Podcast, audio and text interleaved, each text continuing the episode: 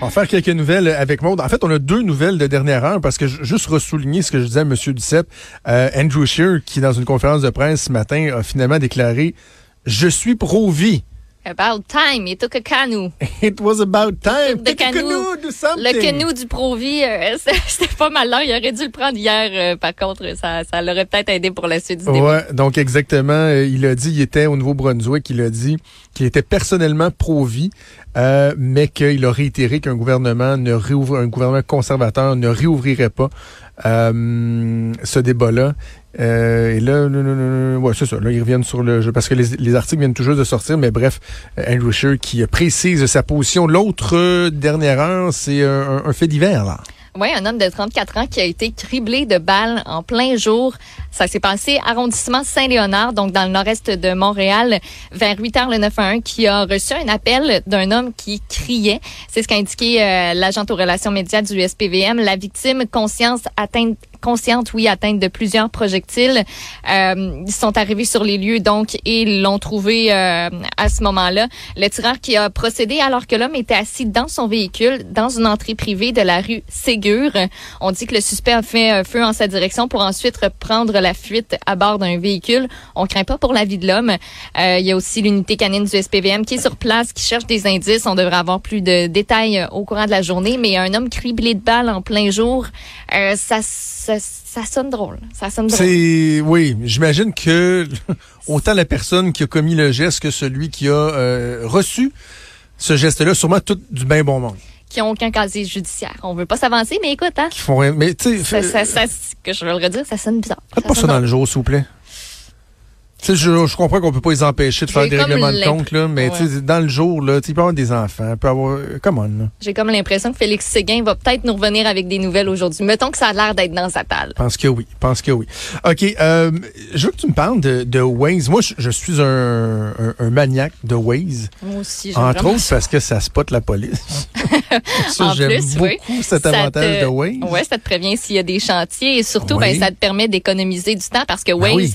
le but, c'est un peu comme Google Maps de te proposer des itinéraires qui sont rapides. Donc, Donc, il y a tu juste fais du du hop. Ben oui, C'est juste du bon, non? Ben, juste du bon si t'es dans ton champ. Parce que si tu restes dans un quartier résidentiel, ben ça se peut que tu sois affecté euh, par Waze parce que il y a des municipalités qui euh, qui commencent à avoir une recrudescence de la circulation dans leur quartier parce que euh, Waze fait souvent passer les automobilistes qui veulent déjouer le trafic par les quartiers résidentiels.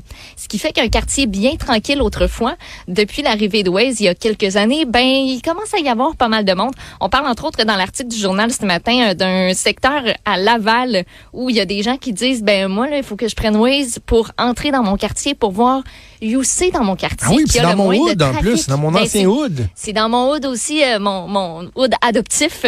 C'est dans le même coin. Je sais exactement c'est où. Puis je pense que je le fais moi-même pour euh, pour sauver euh, un petit peu de temps par par moment.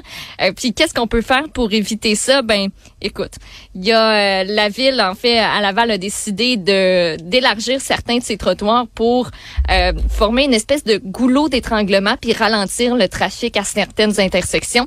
Il y a même une ville aux États-Unis, dans le New Jersey, qui a interdit la circulation à ceux qui résident pas dans une soixantaine de rues. Ce qui fait que si tu utilises Waze, ben t'as pas le droit de passer par là. Évidemment, c'est une décision qui est hyper contestée. Euh, puis Waze, ben de la manière que ça fonctionne, euh, on l'a dit, c'est ben, ben le fun.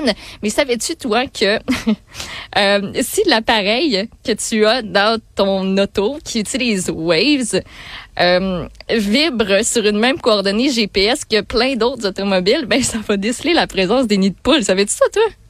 Hein? Ouais, parce qu'il y a des avertissements de nids de poules des fois Ouais, sur moi, Waze. Il y en a qui sont répertoriés. Ben non, même pas. C'est à cause de la vibration de l'auto. Je savais pas ça, puis je trouve ça complètement débile. Euh, puis, tu sais, de la manière qu'ils font pour, euh, je, en bon français, gager le, le trafic, tu sais, t'avertir de, bon, ben, à tel point, ça va commencer à ralentir, puis tu sais, puis t'as même le nombre de kilomètres heure. là. Tu vas rouler à tant de kilomètres heure. Ben, tu sais, c'est à force qu'il y ait beaucoup d'utilisateurs qui euh, roulent pas mal moins vite, qui sont pris, qui arrêtent. Ben, c'est comme ça qu'on est, qu'on est capable Quelle de technologie. euh, les bouchons. Pour vrai. Moi, le, le- le fait qu'ils donnent des alternatives et tout, je trouve ça- Puis, tu sais, bon, je comprends les problèmes, mais en même temps, là, pense qu'en anglais, on appelle ça un conundrum, là, un genre de problème infini. Là. C'est parce que là, si tu les empêches de passer dans un secteur, ben ils vont passer ailleurs. Puis, Tu peux pas obliger les gens à prendre un seul et unique chemin pour se rendre mm. chez eux. Quelque chose de, de, de, complètement ridicule. Tu, tu parlais de la, technologie, là, les, nids de poules. Moi, j'ai appris de quoi euh, la semaine dernière. Là, Savais-tu que toi, le Apple Watch, moi j'ai un, Apple Watch, là, un détecteur de chute brusque de, dans le sens, si tu te pètes la gueule en traversant la rue, il va le, il va le détecter. Si tu déboules les marches. tu un malaise cardiaque en faisant du jogging ou quoi que ce soit et que tu tombes, il y a un détecteur. Moi, il n'était pas activé. Je l'ai activé parce que j'ai lu une histoire là-dessus. Et le détecteur, si il, se rend compte que tu as fait une, une, une, chute brusque, il va envoyer des messages sur ta montre ou sur ton téléphone s'il est connecté avec une montre pour dire es-tu correct? Qu'on vient de détecter une chute brusque es-tu correct? es-tu correct? il le fait une ah. coupe de fois s'il le fait pas ça appelle le 911 le 911 t'appelle tente de te parler je pense qu'il parle directement avec ta montre et là sinon ben il utilise la géolocalisation et dans l'histoire que j'ai vue, il y a un homme qui a littéralement été sauvé grâce à ça. Il était en, dans le bois, en forêt. Personne ne l'aurait trouvé avant un Christy de bout. Il venait de faire une crise cardiaque. Le processus de détection de chute de l'Apple Watch s'est enclenché. La police est arrivée. Savait exactement à quel moment son cœur avait été de battre. Euh, la progrès. C'est vraiment hot, là. Fournissons-en à nos aînés ça, ça, ça, ça, donne envie de checker ça. euh, c'est vraiment hot comme, euh, comme technologie. T'as raison, des détecteurs de chute. Euh... mais ça pourrait être euh, vraiment pratique. Il y en a là, des petits, euh, des espèces de petits appareils où tu peux déclencher puis ça envoie du secours. Là. Mais Ouais. mais tu vois, moi, ma, ma, ma, pauvre grand-maman qui, qui est décédée il y a quelques années, je l'ai déjà raconté, puis j'ai déjà écrit dans le journal là-dessus, j'ai déjà raconté mon notre témoignage, mais dans une résidence pour personnes âgées avait chuté autour de 7 heures le soir entre le bain et la toilette dans sa chambre. Il y avait une petpetite corde de sécurité. Là, elle tirait à la corde, mais ils n'ont pas vu l'alarme sur, sur, le board en bas. Ils sont venus vers 11h30 le soir pour lui donner des médicaments. Ça faisait 3 heures qu'elle était coincée entre la toilette puis euh, le bain. Ma grand-mère ne s'en est jamais remis, a été hospitalisée par la suite, a eu des complications, puis est décédée quelques mois plus tard. Peut-être que ça avait eu une montre avec une détection de chute, puis que quelqu'un aurait fait de quoi avec ça, tu vois. C'est loin d'être fou, cette idée-là, que ça pourrait euh, aider les, les aînés. Je veux absolument qu'on parle d'une nouvelle qui m'a fait réagir ce matin. C'est... Euh, la, on peut appeler ça une controverse entourant la prière du cowboy à ben Saint-Tite et l'implication de, de, la ministre de la Justice, Sonia Lebel. Ben, ça a fait jaser depuis euh, la publication d'une lettre ouverte dans le Nouvelliste. C'était une lettre qui était signée par Daniel Barry. Lui, c'est euh, un homme qui fait partie du mouvement laïque québécois. Il a critiqué la participation de Madame Lebel à un moment de recueillement euh, durant le festival western de Saint-Tite, qui est la prière du cowboy. Est-ce qu'une députée ministre de la Justice peut réciter une prière pendant un festival. Le mouvement laïque québécois dit non. Sonia Lebel dit oui, et elle ne regrette pas de l'avoir fait. Ben, je comprends. Ben, ça n'a pas de bon.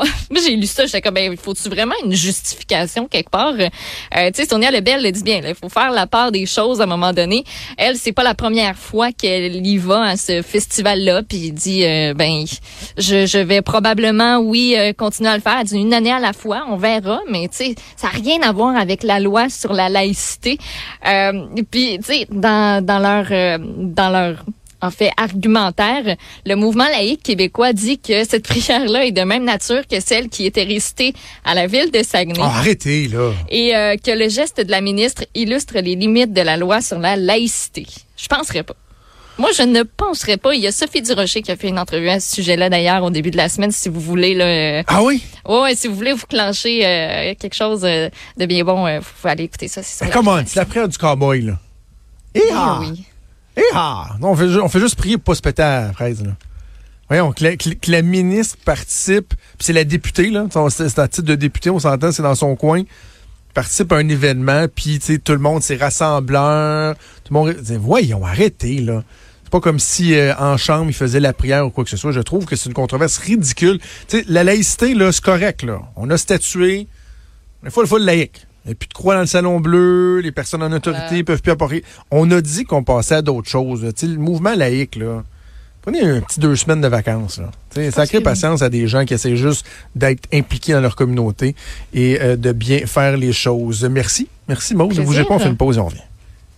Vous écoutez Franchement dit.